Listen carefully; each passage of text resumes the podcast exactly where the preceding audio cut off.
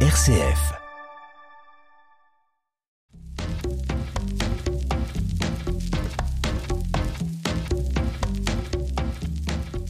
Un petit café? Ah ouais, merci. Considérez que vous êtes maintenant chez vous. Merveilleux.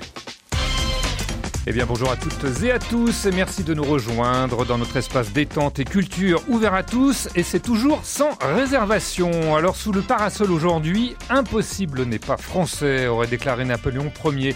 Eh bien lui, ça fera presque 30 ans qu'il nous le montre à sa façon. Bonjour Philippe Croison. Bonjour, bonjour à tous. Et bonjour aussi Emmanuel Dalseco. Alors Philippe Croison, est-il encore besoin de vous présenter l'homme qui s'est fait connaître en traversant la Manche? Et c'était, comme vous l'avez souligné avec humour, une autre paire de manches quand on a ni bras ni jambes. Aujourd'hui, auteur conférencier en public ou en entreprise sur le thème de la résilience et de l'adaptation au changement. Et puis à côté de vous, Emmanuel Dalseco, rédactrice en chef de handicap.fr. Est-ce qu'en deux mots, vous pourriez nous présenter votre site, Emmanuel? Oui, c'est un média qui existe depuis une vingtaine d'années et qui euh, parle de handicap, donc sous toutes ses formes, aussi bien en termes de sport, de culture, de Mhm. politique, d'économie. Voilà, et je suis rédactrice en chef de ce média. Alors, journaliste, vous avez prêté votre plume à Philippe pour coécrire ensemble Plus fort la vie. Et aujourd'hui, tout est possible, point d'interrogation. C'est publié chez Artaud, un livre témoignage où vous donnez les 13 clés qui vous ont permis de rebondir et d'avancer après votre accident en 94. On va découvrir tout cela ensemble. Tout doux, impossible n'est pas croison. C'est parti. Tout doux avec Vincent Bellotti.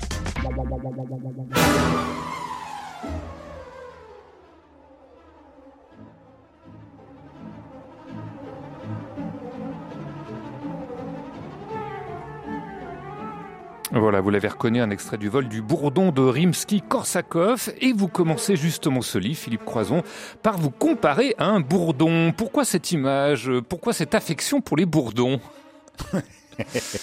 Écoutez, c'est pas une, affection particulière. C'est juste qu'un jour, après une conférence, un monsieur est venu me voir en me disant, vous me faites penser à un bourdon. Et il a développé un petit, un petit peu plus. Après, j'étais voir sur Internet. Effectivement, un jour, il y a des scientifiques qui devaient s'ennuyer, qui ont dit, tiens, on va se pencher sur l'histoire du bourdon, parce que ce bourdon, scientifiquement parlant, il est très très gros, il a des poils, il a des petites ailes. Excusez-moi pour ce que je vais dire, mais il a un aérodynamisme de merde.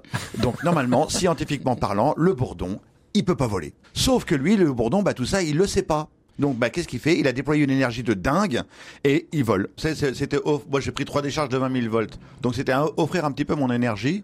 Et comme je le dis très souvent, aujourd'hui, je suis devenu distributeur d'énergie positive. Donc, Voilà. c'est plutôt cool. Eh bien, on va se mettre au courant avec vous, Philippe Croison. On va revenir un petit peu en arrière. Vous êtes né en 68, année révolutionnaire, s'il en est, à Châtellerault, dans la Vienne, un parcours d'ouvrier dans la métallurgie, alors que vous auriez préféré, vous le dites dans votre livre, la menuiserie. Une compagne, Muriel, un premier enfant, Jérémy, un deuxième qui s'annonce, et puis tout va basculer le 5 mars 94, au terme d'une belle journée familiale ensoleillée. Vous avez 26 ans, avant de quitter votre maison, bah, vous montez sur le toit pour décrocher euh, l'antenne de télévision. Alors, cet accident, Philippe, vous l'avez raconté des milliers de fois. Je suis désolé, ça sera une fois de plus, mais il faut quand même qu'on se remette dans le contexte. Qu'est-ce qui s'est passé ce soir-là? Ben, ce soir-là, j'ai voulu récupérer une antenne de télévision et en bon bricoleur que je suis, euh, j'ai pris une échelle en aluminium que j'ai plaquée contre le pignon de la maison. A ces grandes maisons Tourangelle et je me suis cordé la cheminée. J'avais prévu toute la sécurité j'avais bien vu une ligne électrique derrière, mais je me suis dit ça passe, il y a pas de raison. Et je déboulonne ma antenne. J'ai été très très fort avec les mains et à un moment donné, pour avoir plus de force, j'ai posé mes deux tibias sur le barreau de l'échelle en aluminium, ce qui va créer un contact avec la terre. Et là, il va y avoir un arc. Et là, 20 000 volts vont traverser mon corps. Et le plus dur, c'est que euh, à la régie là-bas, ils ont pensé que c'était une branche qui était tombée sur la ligne. Et pour faire sauter la branche, ils ont rallumé trois fois le courant. Et donc, euh, le courant est rentré par les mains, est ressorti par les tibias, et là, le courant rentre là où il est sorti, ça a brûlé. Enfin, c'était plus que brûlé, c'était carbonisé. Mhm. Et pour me sauver la vie, il a fallu m'amputer des, des quatre membres. Mais après, comme je le dis souvent avec humour, parce que dans mes conférences, je, je traite beaucoup de l'humour aussi, le plus dur dans mon accident, c'est quand j'ai reçu la facture d'électricité. Oui, ça, effectivement, c'est une forme d'humour, quoique aujourd'hui, ça fait plus rire personne hein, les, euh, lorsqu'on reçoit son, son relevé d'électricité. Vous êtes emmené d'urgence d'urgence au service des grands brûlés du CHU de Tours. Vous allez y rester deux mois coupé du monde en chambre stérile, nourri sur perfusion. Comment accepter l'inacceptable, se retrouver à 26 ans sans bras ni jambes? Bah, vous allez passer par plusieurs phases. Vous le racontez dans votre livre. Le déni, c'est pas possible, ça peut pas m'arriver. La négociation, je meurs ou je reste. Et puis la colère, la colère contre certains de vos proches. Pourquoi cette colère alors que eux aussi restaient vraiment pétrifiés par votre accident? Bah, C'est-à-dire que mon père a, voulu me protéger et trop me protéger. Il a fait. euh, Enfin, pour comprendre, mon père, c'est un peu. euh, C'était le chef d'entreprise de la famille, c'était le manager des amis, et il prenait des informations auprès du personnel soignant, il le redistribuait de l'autre côté. C'était le tampon. Et mon père, pour me protéger, moi je l'appelle mon petit dinosaure, parce que vous savez, c'est un peu ces anciennes générations, euh, il faut être fort, Ouais. faut pas montrer sa douleur, on avance, coûte que coûte, s'il y en a un qui bronche, va mal se passer. Et mon père avait dit à ma famille, mes amis, ceux qui ont le droit d'aller voir Philippe en milieu stérile, pas de problème. Mais je veux personne ne pleure devant lui. Et moi je les voyais tous passer après les uns, les uns après les autres, je dis, mais il y en a pas un qui pleure, mais tout le monde s'en fout, quoi. Et là, je me suis dit, mais ça veut dire que moi aussi, faut pas que je pleure. Ça veut dire que moi aussi, faut pas que je leur montre ma douleur. Ça veut dire que moi aussi, il faut pas que je leur montre ma souffrance. Et on a joué ce rôle pendant sept ans. Pendant sept ans, tout le monde s'est autoprotégé les uns les autres. Et c'est ce qu'on explique dans le livre avec Emmanuel. C'est que c'est le pire des poisons qui peut exister sur la Terre. Ne pas parler, ne pas communiquer, ne pas dire ce que l'on ressent. Il y a rien de pire. Et on va jouer ce rôle pendant sept ans. Imaginez la catastrophe au bout de sept ans quand, quand je rentre dans ma phase de colère. Cela dit, dans cet horizon bouché, parmi les déclics qui vont vous relancer, il y a un médecin qui va vous tenir un propos un peu saugrenu, à savoir, Mhm. il va vous demander d'ouvrir une porte. Racontez-nous Oui. cet épisode clé qui, qui paraît quand même complètement surréaliste. Ben, j'arrive dans le bureau de ce médecin-chef, il me demande si je sais pisser tout seul, si je sais euh, manger seul, et moi je lui réponds, je dis mais on se dit pas bonjour d'abord, enfin je sais pas, un truc normal, et il m'a dit euh, je te pose une question simple, tu peux me répondre s'il te plaît? Et je lui réponds que non, je sais rien faire. Et là il me dit bon bah ok t'es là pour trois semaines pour ton permis de conduire, dans trois semaines tu auras ton permis, dans trois semaines tu sauras manger seul, dans trois semaines tu auras pissé seul. Enfin j'ai appris énormément de choses en trois semaines en autonomie, plus qu'en 18 mois à Paris dans le centre de rééducation où j'étais avant. Et surtout dans son bureau il y avait une porte où il y avait marqué interdit. Il m'a regardé, il m'a dit va l'ouvrir. Je lui ai dit mais pourquoi pourquoi vous jouez cette porte? C'est quoi l'intérêt? C'est quoi le but? Et là il m'a regardé, il m'a dit parce que pour toi mon garçon aujourd'hui rien n'est interdit mon gars. Ose, tente ta chance et surtout malheureux. Attends pas que les gens viennent vers toi. Va les chercher, provoque-les, bouscule-les, demande-leur un coup de main. T'es propriétaire de ta vie, fonce. Et depuis ce temps-là, je l'ai écouté. Je fonce. Cela dit, vous allez quand même traverser des périodes pas faciles, hein, des périodes de dépression, hein, vous le dites aussi, deux tentatives de suicide, votre compagne Muriel qui vous quitte, les portes de l'emploi qui se ferment, le regard des gens dans la rue. Alors regard de, de pitié quand vous sortez pour faire vos courses, mais aussi ce que vous ne supportez pas, c'est les regards de compassion du genre bon courage. Ouais, c'est ça. Bon, après, ça, on l'explique très très bien dans le livre, hein, le, le fameux euh, quand, quand on dit euh, bon courage ou alors euh, ouais bon, ça, ça, c'est le truc le plus terrible que je puisse entendre quoi. Moi, quand, quand je prends l'ascenseur, quelqu'un me dit bon courage, il va m'arriver une tuile, et, il va se passer quelque chose. Vous êtes au courant de quelque chose Il y a un truc, il y a un câble qui va péter. Pourquoi les gens en permanence, tout le monde se souhaite bon courage Quand on passe à la caisse, Et, et- et le ça, premier truc qu'on dit à la caissière, c'est on lui souhaite bon courage. Mais Vous ça part d'un imaginez bon- cette femme ça part d'un bon mais sentiment va. aussi. Mais, mais non, mais non, enfin, je suis d'accord que ça parle à mon sentiment, mais imaginez cette dame qui est à la caisse. Toute la journée, on lui souhaite bon courage. Quand elle rentre chez elle, elle dit, mais c'est quoi ma vie? C'est de la merde? J'ai une vie de merde pour que tout le monde me souhaite bon courage en permanence? Non. euh, Donc c'était vous renvoyer à chaque euh. fois à votre, à votre état alors. Ben, euh, chaque fois, c'est renvoyer à mon, à mon accident. C'est comme quand on me souhaite, euh, on me dit, ouais, par rapport à vous, je peux pas me plaindre. Mhm. Je dis, waouh, ça veut dire que je suis au 36e sous-sol. Au 36e sous-sol, je suis, je suis plus rien, je suis, je suis une ruine. C'est- très intéressant ce que vous dites, euh, Philippe Croison, parce que c'est vrai qu'on ne sait jamais quel regard porter sur le handicap. Euh, Je me tourne vers vous, Emmanuel Dalseca, vous, à travers votre site handicap.fr. Ce que dit Philippe, c'est ce que euh, ressentent aussi beaucoup euh, d'internautes, ce regard de, de compassion qui, qui finissent par, les, par devenir insupportables. Ça, c'est manifeste. Moi, ça fait 14 ans que je suis sur le site. Je vous aurais pas forcément dit ça il y a 14 ans. Euh, Aujourd'hui, euh, oui, la compassion, euh, c'est euh, c'est plus tolérable. Il y a beaucoup d'associations antivalidistes qui dénoncent justement ça, le fait qu'il y, y ait des hiérarchies entre les hommes et euh, en fait, qui, qui désirent un traitement équitable. Ça veut dire, oui, il n'y a pas de commisération, il n'y a pas de, il y a pas de pitié, il n'y a pas de, voilà, on parle d'égal à égal. Donc euh, oui, je, je rejoins tout à fait ce que dit Philippe. Philippe Croison, une question quand même qui me taraude. Comment est-ce que vous avez fait pour accepter votre, votre nouveau corps, si je puis dire Euh, il y a quelle- eu Par quelle étapes, étape hein, vous êtes passé Il y a eu oui. plusieurs étapes. La, la première étape, c'est un, un oncle de mon ex-femme. Quand mon petit bébé est né, quand je me réveille, après deux mois de coma, mon petit bébé arrive au monde en même temps que moi. Et là, on m'amène des photos, des polaroïdes, derrière la vitre stérile pour me montrer mon petit bébé. Et euh, tout le monde essaie de me ramener à la vie. Et c'est un oncle de mon ex-femme qui me dit... euh, parce que moi je voulais mourir, ce qui est, ce qui est un réflexe normal et humain hein, quand on se réveille et qu'on n'a plus de bras et plus de jambes. Et il me dit, tu crois pas que ça serait bien que tu sois là pour les guider sur le chemin de la vie, tes deux garçons? Et c'était un coup de jus pour moi, mais virtuel. Et j'ai décidé de vivre à partir de ce moment-là. C'était ma première étape de vouloir décider de vivre. Et là, je me, dé- je me défonce comme un chien pendant deux ans. Et au bout de deux ans, je quitte le centre de rééducation. Et c'est ce que j'explique dans, dans le livre aussi. C'est que le plus dur, c'est pas l'accident ni le centre de rééducation. Le plus dur, c'est le retour à la maison. Et moi, quand je suis rentré à la maison, bah, j'étais pas prêt. Effectivement, les premiers jours, la première semaine, même les premiers mois, la famille, les amis sont là. Mais après, tout le monde reprend sa vie. C'est normal. Et là, je suis rentré dans ma phase gros con. Dans ma phase où tout m'est dû. Et là, je deviens, je deviens entre guillemets méchant, bête, sans le faire exprès, hein. Et je me drogue à la télé.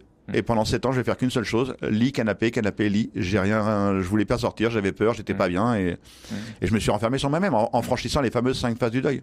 Cela dit, un moteur, une clé de votre résilience, hein, comme on dit, ça va être de vous fixer des objectifs et vous allez en mener plusieurs hein, qui vont faire parler de vous.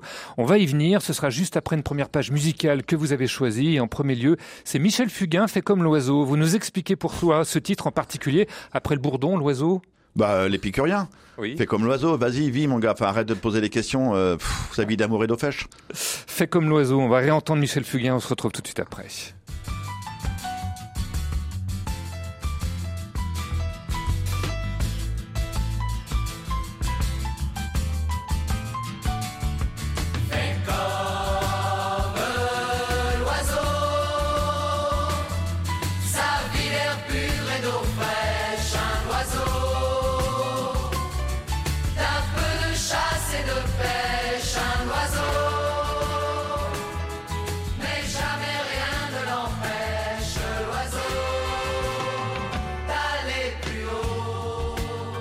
Suis seul dans l'univers. J'ai peur du ciel et de l'hiver. J'ai peur des fous et de la guerre. J'ai peur du temps qui passe. Dis, comment peut-on vivre aujourd'hui? Dans la fureur et dans le bruit, je ne sais pas, je ne sais plus, je suis perdu.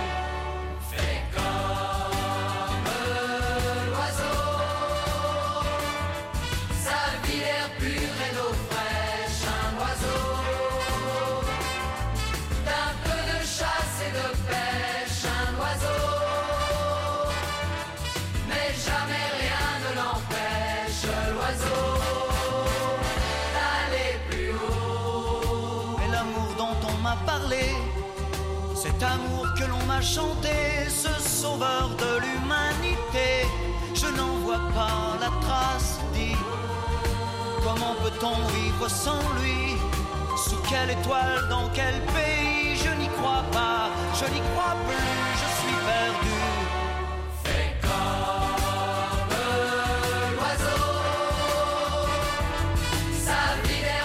Fait comme l'oiseau Michel Fugain, le choix ailé de Philippe Croison, auteur conférencier qui avec euh, Emmanuel Dalseca, journaliste, vient de publier chez Artaud Tout est possible, point d'interrogation, un livre témoignage sur les clés qui vous ont permis de repartir dans la vie après l'accident qui vous a coûté vos deux bras et jambes en 94 à l'âge de 26 ans. Tout est possible, eh bien pour vous, vous allez relever le défi, à commencer par celui-ci. C'est vrai que quand on dit une personne euh, veut traverser la Manche à un nage, déjà on dit ouais c'est un peu fou. Mais euh, moi quand j'appelais pour avoir des sponsors ou quoi que ce soit, je disais voilà je m'appelle Philippe et je voudrais traverser la Manche à un nage. Et après je leur disais j'ai pas de bras et pas de jambes. Et là euh, c'était un gros doute énorme. Soit ils éclataient de rire ou alors soit ils y croyaient pas du tout quoi. Un nouveau prénom, c'est Superman. Tout le monde crie Superman sur la falaise. Super Philippe Allez. On l'a amené au bout, c'est super. Il est arrivé. Il pas fallu lâcher à la fin, il est allé. Impossible, et pourtant il l'a fait. Le 18 septembre 2010, Philippe, vous ralliez à la nage euh, Folkestone sur les côtes anglaises, en Angleterre, donc au Cap Griné, dans le Pas-de-Calais. Une traversée de la Manche en, en 13 heures et 26 minutes dans une eau glacée avec deux prothèses aux jambes. Comment est née l'idée de cet exploit qui paraît complètement fou aujourd'hui? Euh, vous avez une heure Oui. Sinon, je vous fais une conférence. Hein, mais non, non, l'idée est venue sur mon lit d'hôpital quand je me réveille, deux mois après l'accident, que je décide de vivre pour mes deux garçons. Je demande à une infirmière d'allumer la télévision et je tombe sur Thalassa et je vois j'ai une jeune fille traverser, Marion Hans, qui traverse la Manche. Elle avait fait une première tentative à l'âge de 16 ans qui avait échoué. Elle était revenue un an après pour réaliser son rêve. Et moi, je connais pas encore le phénomène du dépassement de soi. J'ai pas encore été en centre de, de- de rééducation et je vois cette fille qui se bat contre les éléments et son équipe qui l'encourage. Allez Marion, tu vas y arriver cette fois-ci. Nage Marion, nage. Et moi, je suis capté par les images et je pense qu'à ce moment-là, j'ai juste oublié comment avaient mes bras et mes jambes. Je vois la télé, je fais waouh, pourquoi pas moi un jour? Ouais. Pourquoi moi je traverserais pas la Manche à la nage? Et c'est défi- rentré dans ma petite tête. Ouais, c'est en train de votre petite tête et vous l'avez déclaré après un saut en parachute hein, euh, sur les euh, l'antenne de, de, de France 3 en disant lorsqu'on vous demandait quel va être votre prochain défi, vous vous dites eh ben je vais traverser la Manche à la nage. Alors c'est vrai que ça paraît fou. La mer, l'élément liquide, ça n'a pas non plus été choisi au hasard, euh, Philippe. Non, parce que l'eau, l'eau, est, l'eau est un élément extraordinaire. Enfin, moi, j'adore, j'adore être dans l'eau et euh, dans, le- dans l'eau, il y a plus de handicap. On est libre, on est, on est bien. Et vous savez, on- quand, quand on a un traumatisme comme, euh, comme celui-ci, euh, on adore retourner dans l'eau parce que on a baigné dans un liquide pendant neuf mois dans le ventre de sa maman. Et je pense que quand on a ce, un gros, gros traumatisme, quand on retourne dans l'eau, on retourne à, on retourne à la base, quoi. On retourne à la base et on est bien. Vous dites que le Avant sport vous a sauvé. Hein. Le sport vous a Mais carrément oui. sauvé. Oui. C'est c'est un résilience uniquement extraordinaire, mais avant. Oui. Non, non, non. Hmm. Euh, moralement, physiquement, moralement. Euh, avant, de, avant de faire du sport, je prenais une tonne de médicaments. Je prenais des médicaments parce que j'avais mal au dos. Je foutais rien. J'étais dans un canapé à regarder la télé, donc j'avais très très mal au dos. Et vu que je prenais un médicament pour le mal au dos qui me provoquait un mal de ventre, donc je prenais un médicament pour le mal de ventre. Et donc après, je prenais un somnifère parce que je dormais pas, parce que je regardais trop la télé. Et à partir du moment où je me suis mis dans le sport, ben, tous ces médicaments-là ont sauté. Je ne prends plus aucun médicament depuis des- pff, depuis des années. Ouais. Je suis même pas enrhumé. Enfin, je sais même pas ce que c'est un rhume depuis euh, un, un certain nombre d'années, parce que je, je, je m'entretiens. Je voilà. Après, au niveau bouffe, je suis toujours épicurien. Bon. Ça, je peux pas m'en empêcher. Ah bah, Euh, c'est un suis plaisir bon de la vie aussi. C'est un plaisir de la Ben vie. ouais, dès qu'il y a une bonne table, on tape dedans, quoi. Oui, mais tu peux dire quand même que tu ne bois pas d'alcool. Ah oui, ça jamais, ouais. Ouais, Très rarement. Pas un bon verre de vin entre amis, mais pas plus. Pas plus. Bon, un verre de vin, je suis bourré déjà, donc ça va trop vite. Bon, on va rester là avec modération. Alors, deux ans de préparation à nager 35 heures par semaine, soit 4000 km de natation. Avec une coach hein, euh, qui ne laissait rien passer, hein, une vraie peau de vache, hein, vous le dites aussi euh, dans votre livre. On va pas trop revenir sur cette traversée démente, mais le plus dur pour vous, vous le dites euh, aussi, c'est d'avoir quitté après l'équipe qui vous a accompagné tout au long de cet événement. En quoi ce soutien a fait partie aussi de votre victoire personnelle?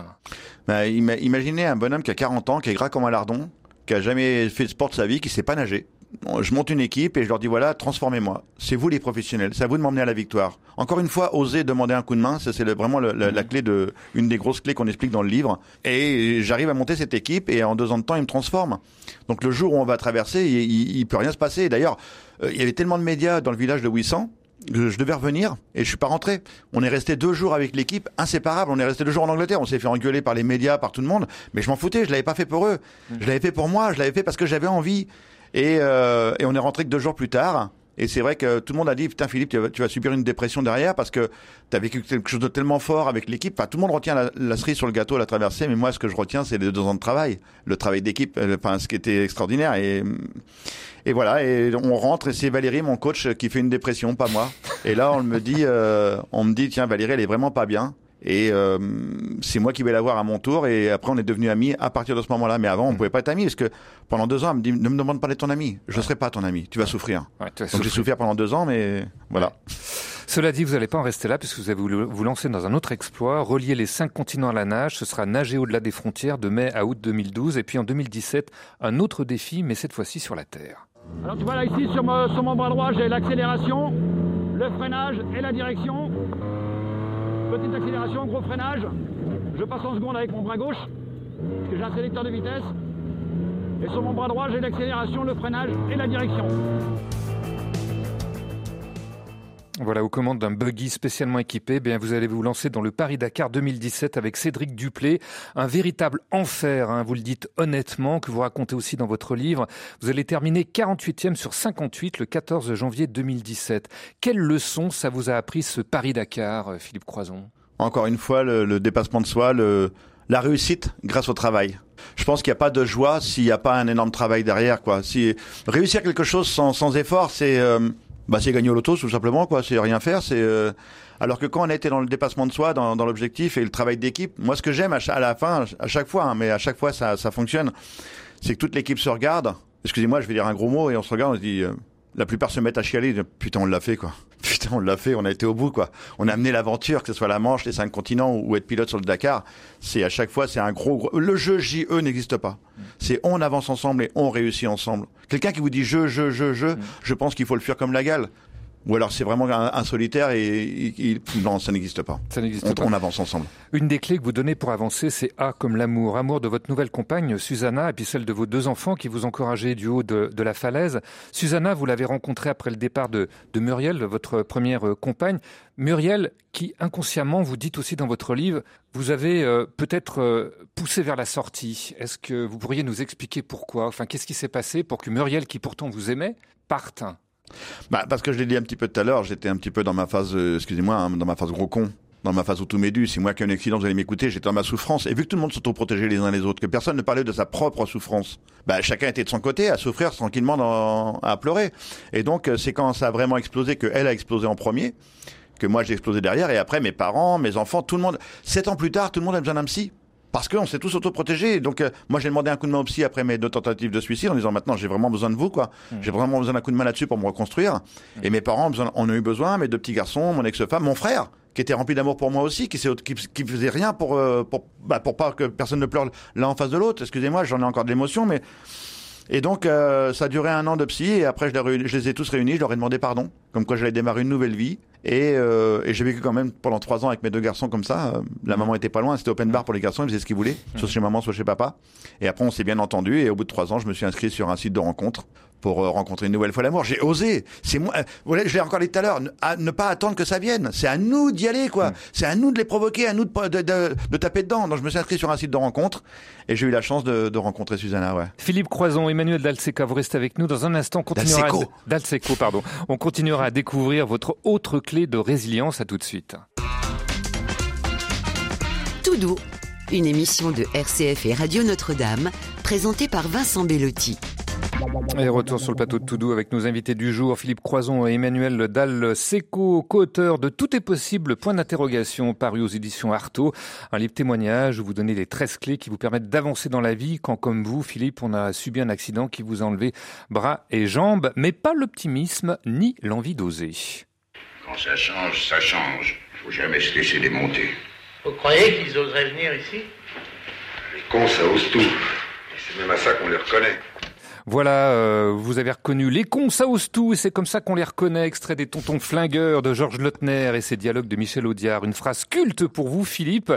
Alors, Ah oui. sans, sans vous traiter de con, hein, j'oserais pas. c'est vrai que vous, vous avez Trop par tard. contre beaucoup osé, et ça vous a réussi. Et pourtant, pour beaucoup, quand on vous entend, on se dit Philippe Croison, mais quel homme, quel héros. Est-ce que paradoxalement, votre exemple ne met pas la barre un petit peu trop haut et pourrait donner peut-être un, un sentiment de culpabilité? Je suis handicapé, jamais j'aurai la force d'un croison. Non, non seulement il y a un terme que j'aime pas, c'est le terme de héros. Parce que je suis pas un héros, je suis juste un mec qui a bossé, quoi. Ah bah, Je suis un mec qui a bossé. Bah ouais, Ouais. mais je suis un mec qui a bossé dur. Si je suis un héros, ça veut dire que le mec qui a des bras et des jambes qui va traverser la Manche à la nage, lui, c'est quoi? C'est, c'est- Il est plus rien, lui, ce pauvre gars. il en a chié pendant deux ans comme moi. Et euh, il, il va, c'est, aussi un héros. Donc, euh, moi, je, moi, je pense qu'il n'y a pas de héros dans cette histoire. Il y a juste des gens qui, qui ont des rêves, des envies, des objectifs et qui bossent. Et après, pour répondre à votre question, c'est vrai qu'Emmanuel, qui a, qui a écrit ce, ce livre avec moi, a, a- a une réponse à vous apporter, ouais. Bah, c'est vrai que, enfin, moi, je suis souvent confrontée à ça, des, des gens, notamment en situation de handicap, qui sont exaspérés par euh, le, le modèle présenté par euh, Philippe, parce que bah, ils se sentent pas forcément capables de faire des défis aussi extrêmes. Euh, une espèce de, ouais, de, c'est pas de la jalousie, c'est euh, Non, c'est. un espèce de mal-être en disant on surhéroïse une personne handicapée, mais le handicap c'est pas ça au quotidien. Le handicap c'est parfois beaucoup de désespoir, beaucoup de souffrance. euh, Et euh, mais je leur dis toujours, mais vous savez, il est pas né euh, un matin en se disant tiens je me jette à l'eau, je vais traverser la Manche à la nage. Il y a un vrai vrai vrai travail. Après, je suis assez d'accord que globalement dans les médias, en fait, on a tendance à le surhéroïser et, et ça finit parfois par le desservir. Vraiment. Je... Il y a d'ailleurs un effet un peu pernicieux que vous citez dans votre livre, ça, ça m'a frappé, ce manager qui vous a invité, qui dit après à ses commerciaux, bah regardez Philippe Croison, il a réussi sans bras ni jambes, alors pourquoi vous tenez pas vos objectifs, bande de losers, hein, ça je vous cite.